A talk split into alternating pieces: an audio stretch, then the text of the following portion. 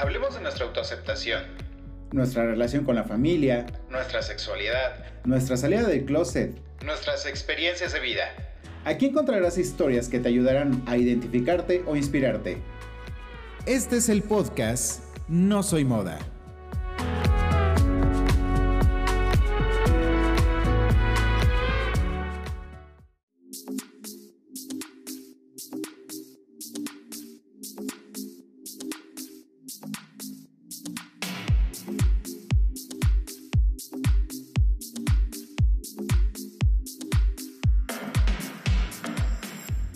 Hola, ¿qué tal? ¿Cómo estás? Bienvenidos a un capítulo más de No Soy Moda. Mi nombre es Israel González y muchas, muchas, muchas gracias por apoyarnos, por escuchar cada uno de los capítulos que hacemos y gracias también por eh, darnos esa respuesta que nos dieron respecto al capítulo anterior con Carlos Escobar y pues bueno, esta, híjole, esta mala experiencia respecto a, a Estrella Roja y a la discriminación que sufrió él.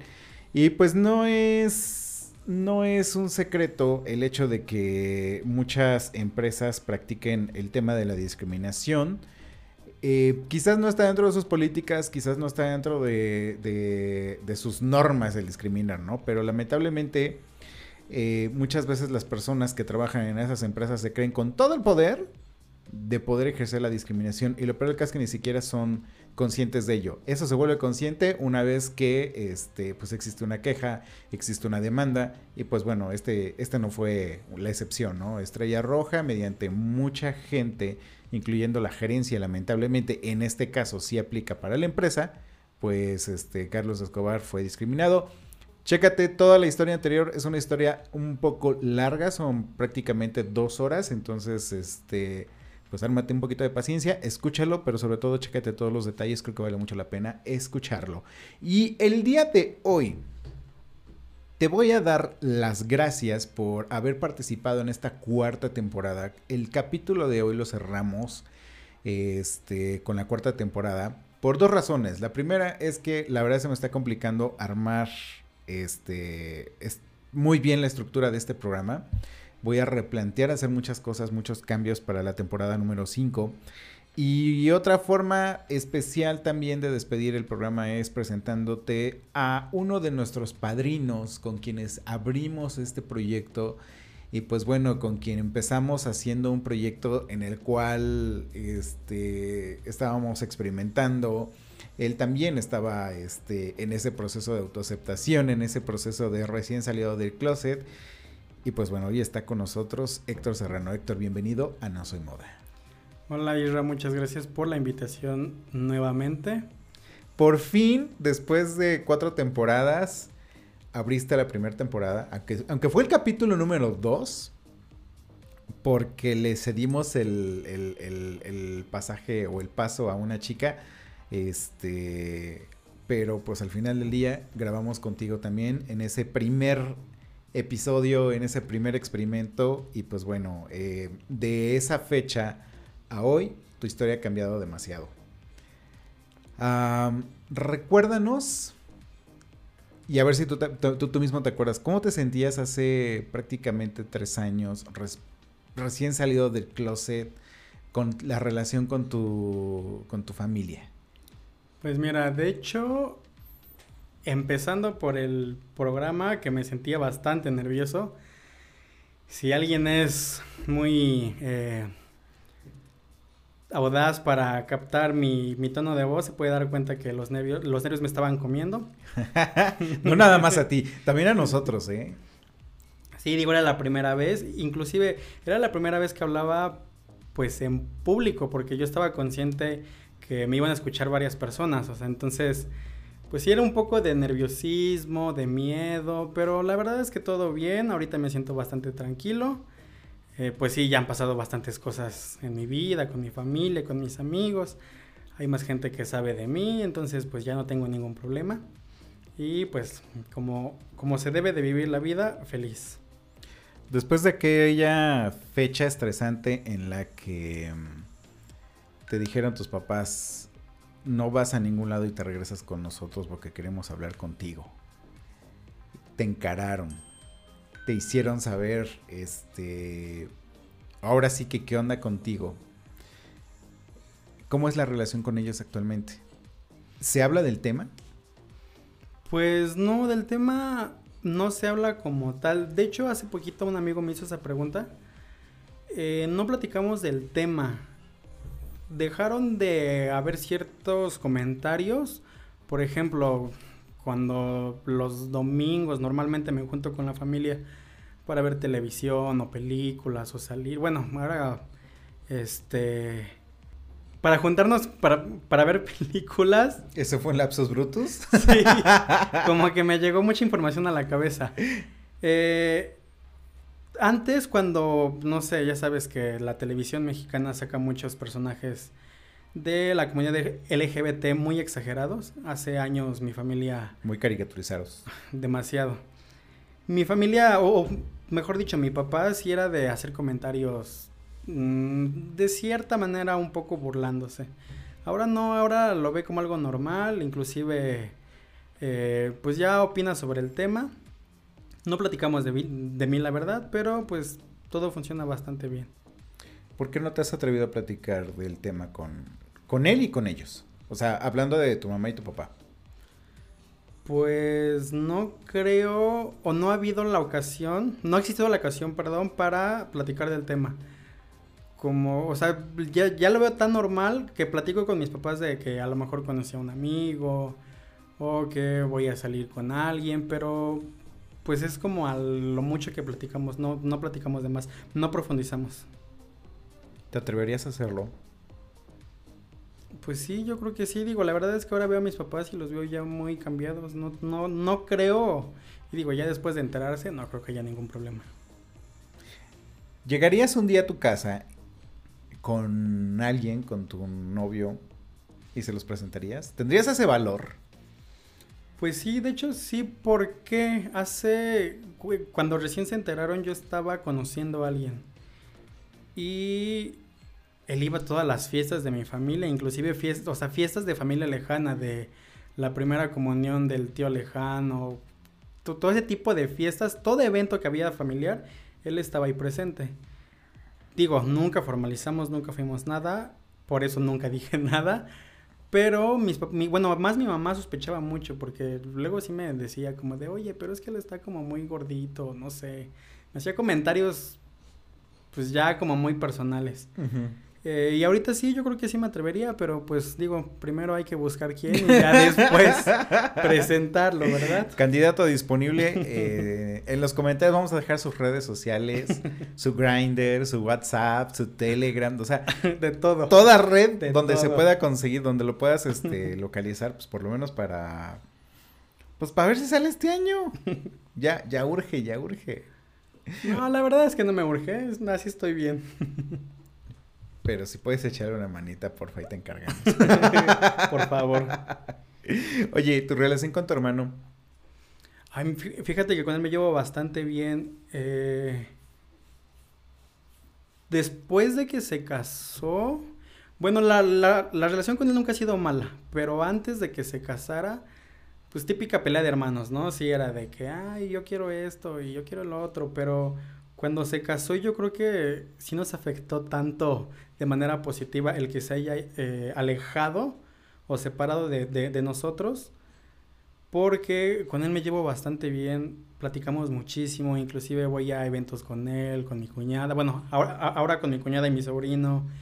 Eh, mi hermano luego tiene que viajar y me dice, oye, acompáñame, voy con él, o sea, me llevo muy, muy bien con él. Recuerdo que tenías conflictos con él, este, y que de cierta forma te costaba, pues a lo mejor de pronto hablar de tu sexualidad con él. ¿Han tenido la oportunidad de hacerlo? No, la verdad es que como te mencionaba, no, no ha llegado ese, esa oportunidad o el pretexto para tocar el tema, como que pues solamente actuamos de manera normal.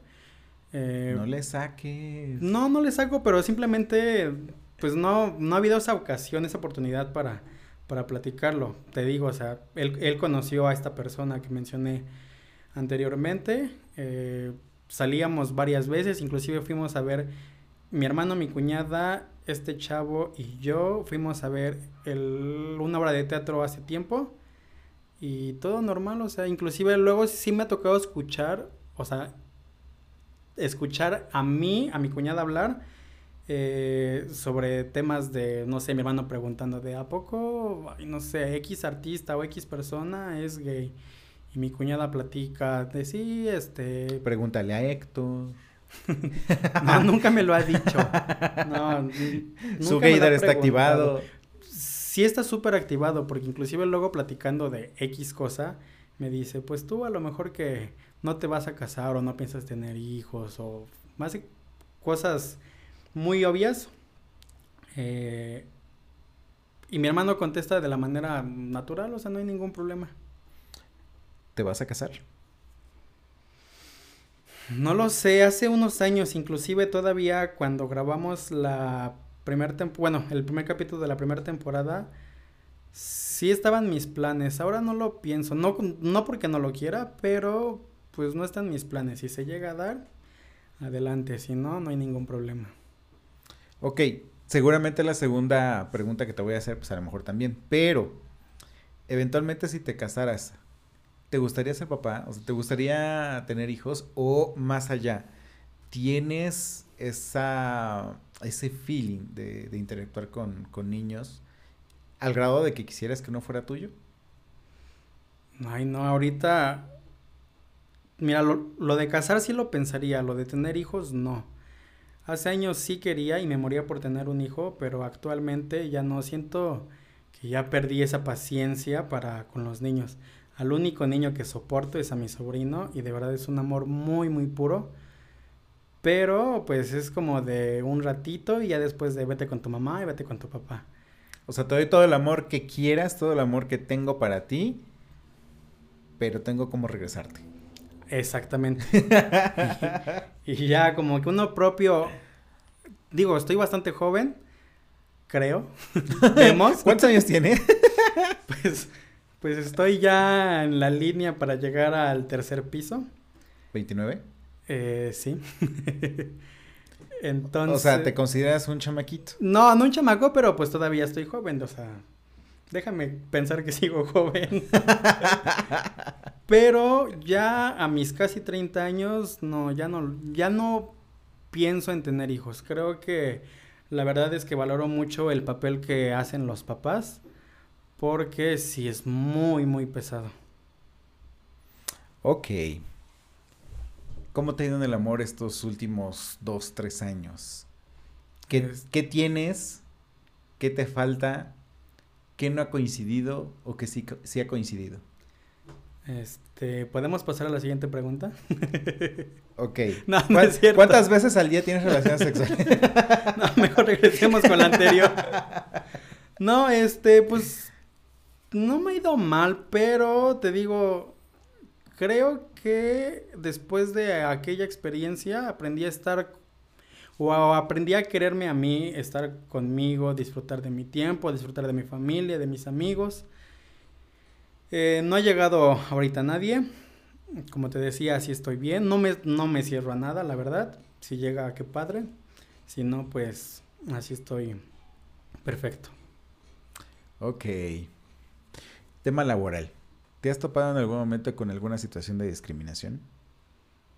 No, bueno, hasta hasta ahora no. Si hablamos del tema laboral, no. Y no que yo recuerde.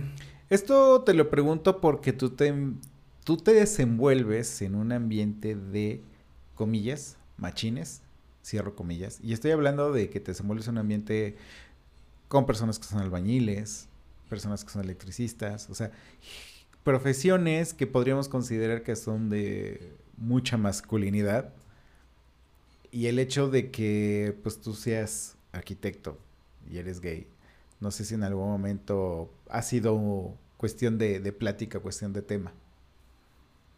Pues mira, la verdad es que cuando empecé la carrera, yo entré a trabajar a una cafetería precisamente por lo que acabas de mencionar.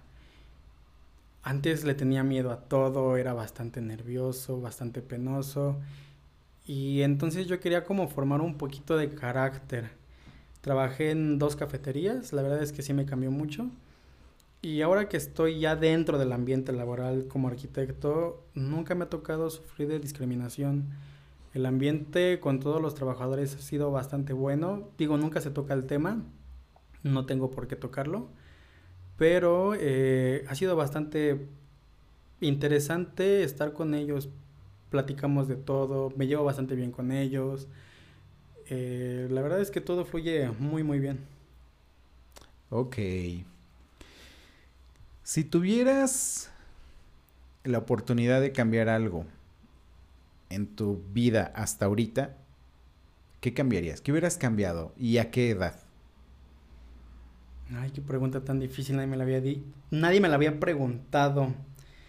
¿Qué hubiera cambiado? Tal vez el miedo que le tenía al salir del closet. La verdad es que vivir dentro de un closet es muy complicado, es muy difícil, es muy pesado y te pierdes de muchas cosas. Realmente dejas de vivir.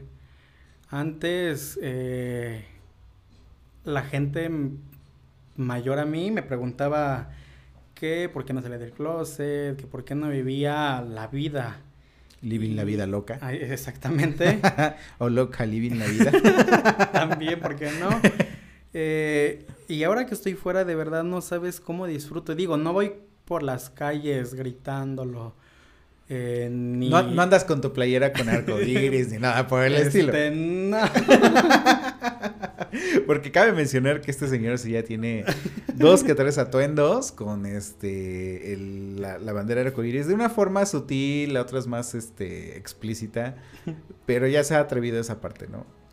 Sí, la verdad es que me quité esos tabús que tenía, pero ha sido bastante interesante, te digo, no me ha tocado ningún tema de eh, discriminación y la verdad es que vivir fuera del closet es muy, muy padre. Como te decía, no es porque eh, viva la vida loca, pero está muy, se siente muy bien ser tú mismo sin aparentar algo, ni con tu familia, ni con tus amigos. Es muy, muy interesante y la verdad es que si tú que nos escuchas eres bastante chavito, porque pues normalmente los chavitos son los que pasamos por eso, anímate a salir del closet.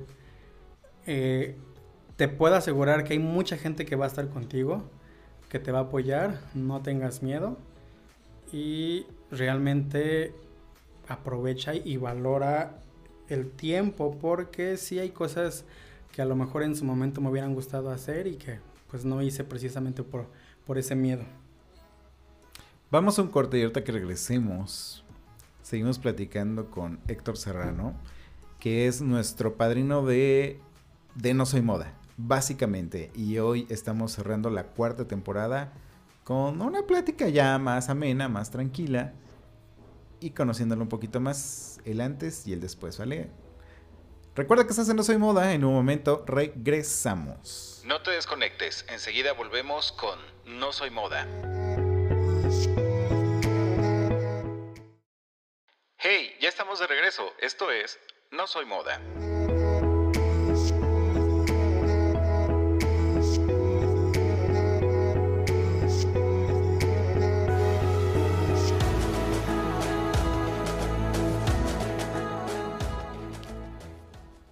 Estamos de regreso aquí No Soy Moda platicando con Héctor Serrano, que como te comentaba yo, pues es nuestro padrino de No Soy Moda. Desde cuando iniciamos este proyecto, que lo iniciamos Yasmín, yo y evidentemente invitando a Héctor, este, pues hemos igual aprendido muchísimas cosas haciendo podcast y hemos aprendido a contar historias. No ha sido fácil aprenderlo, pero pues hoy te hemos contado historias pues ya bastante fuertes de discriminación, de VIH, este, hemos dado algunos consejos, este, hemos hablado de chicas o chicos trans, vamos, hemos experimentado muchas cosas.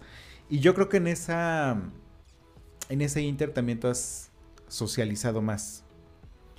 ¿Qué tanto te, ha, gustado y te ha tocado conocer del ambiente gay? Pues mira, sí me ha tocado conocer a bastante gente. De hecho, creo, si no me equivoco, cuando grabé el primer capítulo, aún no vivía la experiencia de ir a una marcha. Y ahora por, por fin fui a una marcha en la Ciudad de México. La verdad es que eh, pues me daba mucho miedo, ¿no? Por lo que fuera a encontrar, por lo que había escuchado de, amigos. ¿Qué te daba miedo de ir a una marcha? Pues a lo mejor que me encontrara gente, digo... ¿Alguien conocido? Ajá, alguien conocido. O los tabús de la gente que dicen que solamente van a ver puras obscenidades y demás. ¿Y sí? Pues mira, yo he escuchado muchos comentarios de gente que dice que sí y a mí no me tocó ver nada de eso. Realmente me tocó ver a gente marchando por sus derechos y todo bastante bien, el ambiente que se vive es muy padre, lo disfruté muchísimo, conocí a mucha gente, me encantó la verdad. Creo que en la historia del país es una de las marchas más bonitas que pueden existir. Digo, hay muchas marchas de protesta, lamentablemente este, pues estamos viendo una transformación social bastante cabrona. Y esas marchas de protesta, pues muchas veces tienden a ser agresivas, este, destructivas en algunos aspectos. Unas cosas tienen razón, otras cosas, pues no lo sé, pero, pero bueno, de que se da la destrucción y la violencia, se da. En, en la marcha LGBT no es eso. En la marcha LGBT es unión, es fiesta, este, música, demasiados colores, demasiados vestidos, demasiada ah, diversidad. Así es. Digo, la verdad es que muchos eh, critican, ¿no? Que ya parece más un carnaval. Pero ese es el chiste. Sí, exactamente. O sea, tú bien lo mencionaste, hay muchísimos colores, hay muchísima diversidad y yo creo que la comunidad LGBT es precisamente eso no solamente somos hombres gays, o sea, mm, mujeres lesbianas, transexuales, gente que se viste. De verdad es increíble ir a una marcha y pues ya sabes, ¿no? Para la próxima eh, espero estar ahí porque no me la perdería. Urge ya las, las marchas presenciales, así como las clases presenciales, las marchas presenciales. Totalmente se extraña muchísimo eso. Eh, ser gay y estar dentro del closet te vuelve un experto mentiroso. ¿Tú te diste cuenta de que eras muy bueno mintiendo? Pues mira, la verdad es que no siempre. No, siempre digo a cualquier persona que conozco, no me gustan las mentiras y lo que más odio en una persona son las mentiras. Si aprendemos a mentir. Recuerdo que en el primer capítulo comenté que yo le mentí a mi papá que salía con X amiga. Digo, la verdad es que ni me preguntes nombres porque... Que ni siquiera tú te acuerdas. Exactamente. que inventé. Pero eh, sí dije que salía con muchas amigas y, ay, no sé, infinidad de cosas que inventé. Pero, pues sí debes tener una muy buena memoria porque, pues al final es una bolita de nieve que se va haciendo más grande y cuando te das cuenta ya no sabes ni de dónde salió la mentira. Entonces, que precisamente, retomo poquito lo que mencioné hace rato, vivir fuera del closet es mil veces mejor porque pues te olvidas de todas las mentiras, o sea, dices las cosas como son, vives tu vida como es sin el temor de que tu familia y tus amigos eh, te juzgan. Justo lo que acabas de contar y comentar de que no te gustan las mentiras me sucede mucho a mí. Eh, también esa, esa, parte de volverte experto mintiendo también me pasó. Este, fue algo que no me gustó, fue algo que odié de mí mismo, el hecho de, de pues saberme bastante mentiroso y que no me hacía sentir bien esas mentiras. Y yo creo que tú que nos escuchas, también has de pasar por esa parte, ¿no? En la cual has de pensar, ¿por qué tengo que mentir de esta forma? Pues por lo menos para hacerles saber a los demás lo que quieren saber, más no la realidad.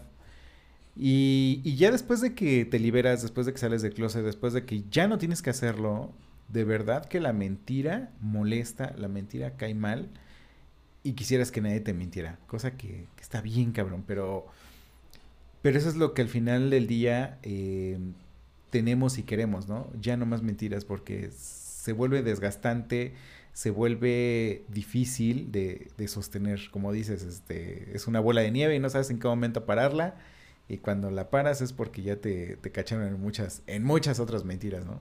Sí, exacto. La verdad es que eso no está padre. No es una buena experiencia. Pero pues sí, digo, muchas veces yo creo que todos tenemos que pasar por eso, bueno, hablando sobre la comunidad LGBT. Exacto. Específicamente sobre la comunidad LGBT. En el capítulo anterior no te preguntamos algunas cosas random. Esta No, vez sí. No, no, no. Dime un número del 1 al 60. Mm, 17. ¿Qué es lo que más te gusta de alguien? En lo que te fijas. Mm, hablando de alguien que me guste para una relación o en general de las personas. En general, vas por la calle, tú ves a alguien, ¿qué es en lo que te fijas? ¿Qué es lo que te gusta de esa persona? Me fijo mucho en las manos porque las manos me dicen mucho de cómo es la persona. Si se las cuida o... Pues sí, la forma en cómo trae las manos.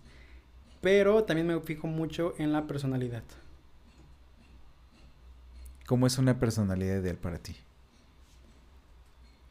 Pues alguien que sea sincero. De verdad, las mentiras no me gustan. Me Espérame, güey. Estamos sea- hablando de alguien que ves en la calle. No, no te has puesto a platicar con él. Mm, bueno, pues igual y podemos hacerle la plática, ¿no? ¿Por qué, ¿Por qué me limitas, digo? Pero sí, eh, me fijo mucho, ¿sabes qué? Que tengo mucho ese don de tratar de leer el lenguaje corporal. Desde muy chavito me di cuenta que podía hacerlo.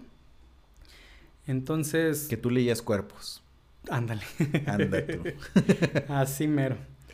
Y eh, sí me doy cuenta cuando a lo mejor alguien está incómodo o si alguien me está mintiendo, todo ese tipo de cosas. Entonces, pues a mí lo que me gusta es que la gente sea muy sincera, muy, muy sincera, Aunque duela la sinceridad.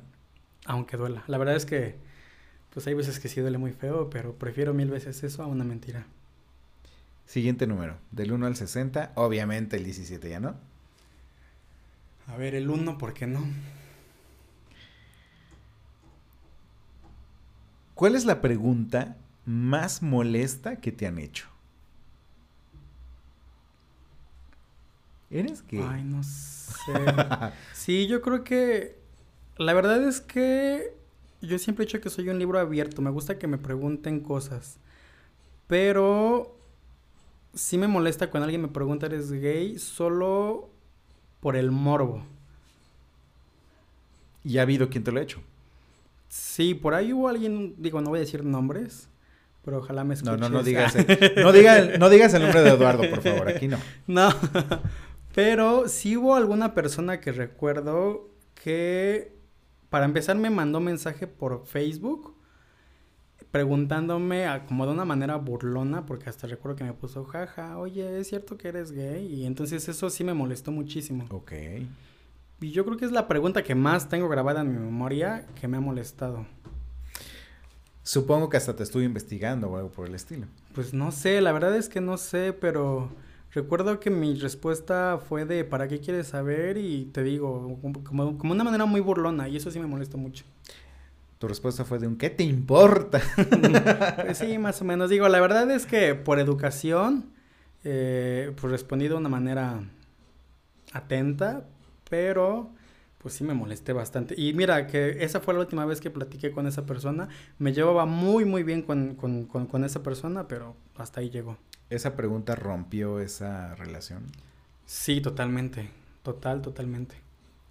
Siguiente pregunta. Este, 55. ¿Eres puntual o impuntual? Uy, mira, qué tema tocaste. Soy enemigo de la impuntualidad. Yo creo que una de las dos cosas que más me molesta de una persona es la impuntualidad. Soy arquitecto y aprendí a ser súper puntual. Cuando yo tenía entregas de cualquier materia, a mí me decían, tienes entrega a las 8. Y 8 con un segundo las puertas estaban cerradas. Así fuera entrega final, así fuera tesis, así fuera lo que sea. Si 8 en punto yo no estaba en la puerta o dentro del salón, ya era un bye. Entonces se me quedó mucho esa costumbre y me encanta la impuntualidad. odio que la gente de verdad sea muy impuntual. A ver, espérame, ¿te encanta la impuntualidad? Ay, perdón, perdón, me, me, los nervios y demás, pero no, me, me encanta la puntualidad. Sí, ahora sí lo dije bien. Ok. Siguiente pregunta. Eh, 10 y... 10 y 15. 10 y 15. Este, otra pregunta. Es que esta pregunta dice, ¿tienes pareja e hijos? Ay, no. Esa, eh... No quiero que te me suicides ahorita, aguanta. Entonces, vámonos por 4. 4. ¿Cuál es tu película favorita? Uy, la de The Greatest Showman. ¿Por qué? Porque yo siento que esa película narra un poquito la historia de mi vida. Digo, quien no la ha visto, la verdad es que no sé qué está haciendo, tiene que verla. No voy a spoilear nada, pero el resumen es alguien que le dicen siempre no, que no se puede, por X o Y razón, y esta persona no se da por vencido y hasta que cumple su objetivo, está feliz. ¿Tú crees que el mundo es de los tercos? Sí, totalmente. La verdad es que precisamente hoy vi un video de un youtuber de... Toca el tema del miedo. El miedo es el peor enemigo del ser humano y lo que evita que hagas cosas que realmente valgan la pena. ¿Tú crees que el miedo es natural? Sí, sí es muy natural, pero la verdad es que hay que aprender a, a superar eso. Y la verdad no recuerdo bien la frase, pero él mencionaba algo de que lo mejor de la vida está del otro lado del miedo. Ok. Siguiente pregunta. Eh, 40. ¿Con qué animal te identificas? Con el búho. ¿Por qué? Porque siento que soy muy observador. Siempre estoy observando todo. Pero el búho se la pasa durmiendo en el día. ¿Cómo va a observar? Yo... bueno, pero normalmente es observador. Entonces digo, sin, sin tocar el tema del día y la noche, me gusta mucho observar. Ok. ¿Qué has observado en este estudio el día de hoy? Que te haya llamado la atención o que te haya obsesionado. Que me haya obsesionado. Pues yo creo que el cómo están las cosas eh, organizadas y preparadas. Eh, que tengas todo precisamente lo adecuado para que lleves este increíble programa. Y todo ese tipo de cosas. Ok, siguiente y última pregunta. Mm, ¿Qué dijiste? ¿60 o 70? 6-0. A ver, la 60. ¿Te gustan las redes sociales? Sí, cómo no. ¿Te gustan las redes sociales?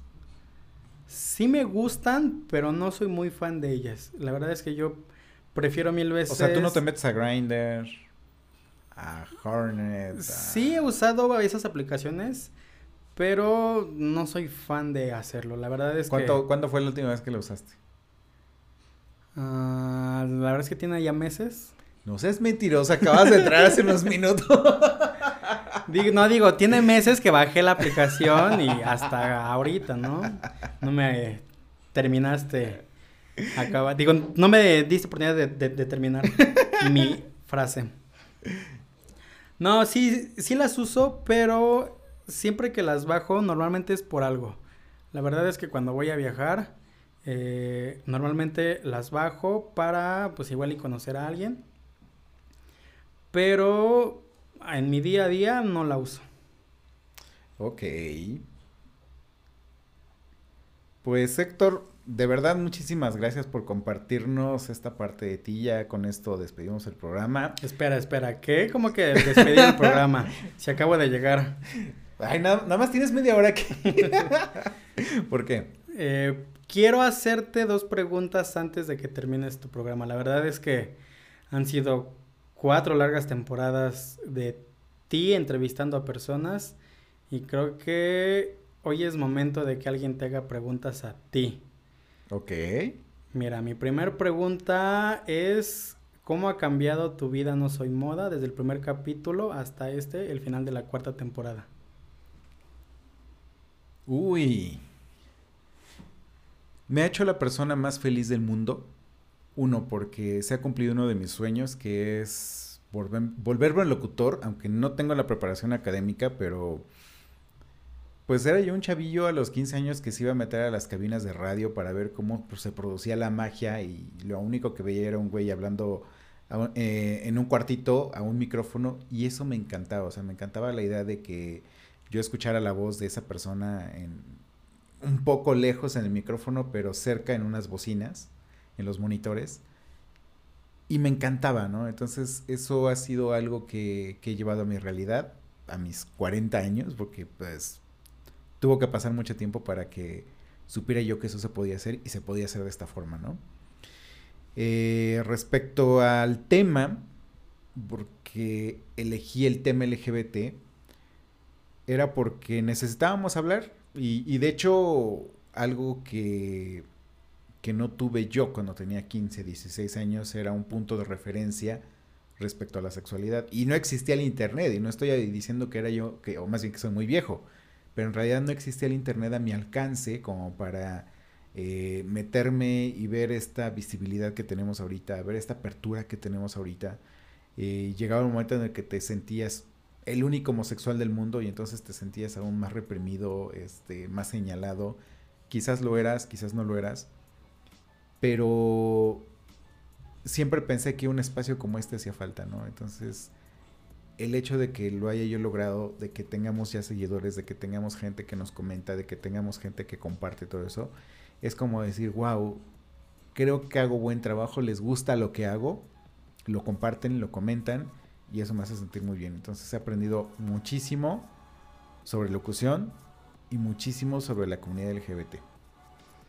Qué padre. Y digo, creo que tu respuesta me responde, valga la redundancia, un poco mi segunda pregunta, pero quiero saber qué más puedes aportar. ¿Qué te inspiró el escuchar todas las historias de los participantes de No Soy Moda? Pues precisamente que no somos únicos. Que a pesar de que en su momento, estando dentro del closet, te sientes único, te sientes una persona este, única en el mundo, cuando escuchas algo así, te das cuenta que no. Y muchas veces mi propuesta con, No Son Moda era precisamente entrevistar a gente pues que nunca la vas a ver en, un medio de comunicación, este, dando una entrevista, ¿no? O sea, quise entrevistar a todos aquellos que no, de cierta forma no teníamos voz.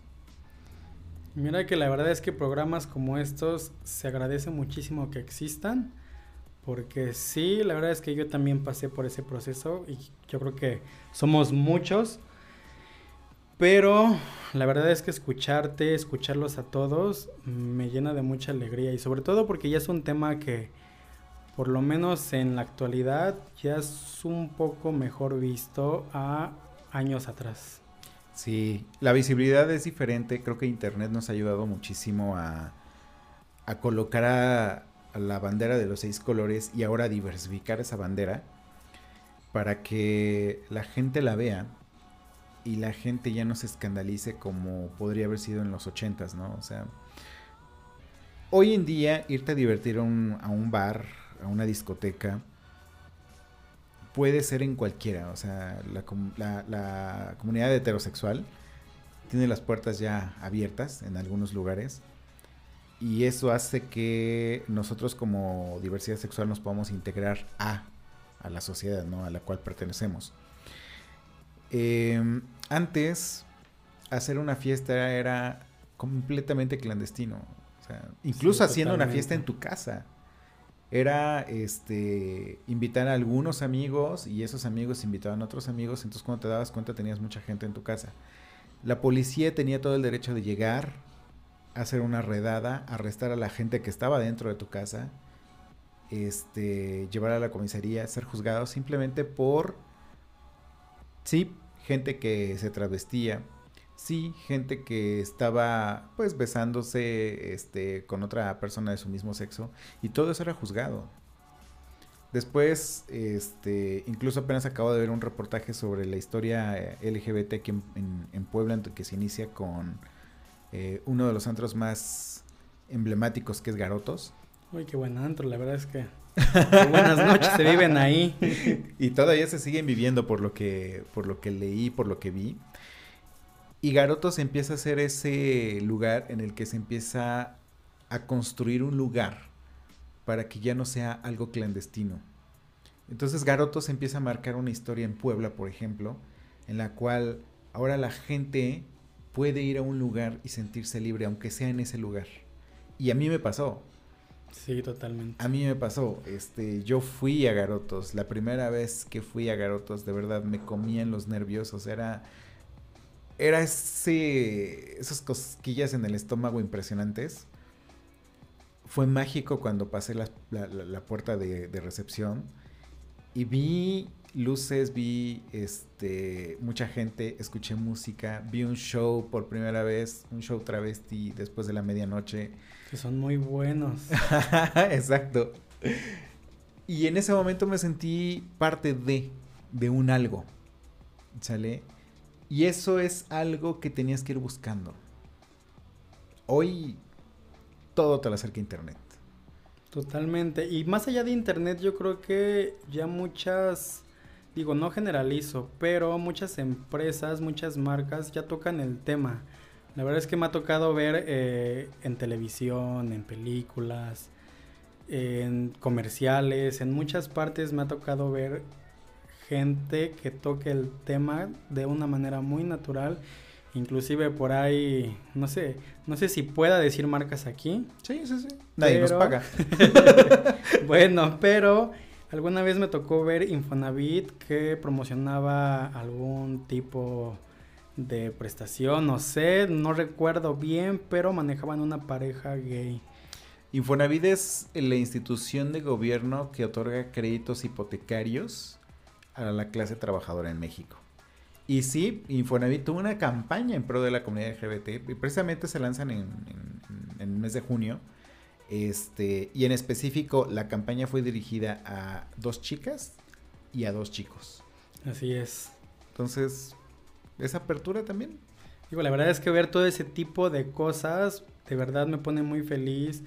Cuando Disney sacó su película de The Beauty and the Beast, eh, con su primer personaje LGBT, igual yo estaba llorando de la emoción.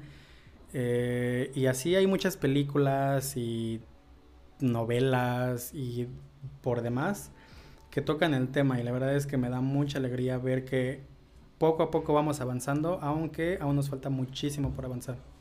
Por eso existe No Soy Moda y yo creo que eh, No Soy Moda no se puede acabar. Tenemos que replantear muchas cosas. Tenemos que replantear la forma de hacer este programa también. Porque hace falta mucha información todavía. Totalmente. Entonces, hay mucho que trabajar. eh, espero que no pase mucho tiempo para que volvamos a retomar la quinta temporada. Y en esta quinta temporada prometo traerte todavía temas más sensibles, más interesantes, más importantes, que den mucho más de historia, que den mucho más que pensar y que den mucho más que reflexionar. Entonces, pues Héctor, ahora sí, muchas gracias. No, pues gracias a ti, de verdad. Gracias por todo. Gracias por este programa. Gracias por la invitación. Y pues gracias. y pues de nuevo, gracias a ti por escucharnos estas cuatro temporadas. Recuerda que si estás en iTunes Podcast, por favor regálanos cinco estrellas, este, comentarios. Espero que estemos antes de junio porque viene, vienen esas recomendaciones de Apple Podcast que nos, nos lanzan hacia arriba y necesitamos estar ahí. Entonces, por favor, apóyanos para que estemos. Y también síguenos en nuestras redes sociales. Seguimos muy activos en Instagram como arroba no soy moda guion bajo podcast. En Twitter como no soy moda guion bajo P. Y en Facebook como no soy moda el podcast. Sale. Gracias por escucharnos. Nos escuchamos en la quinta temporada. Adiós.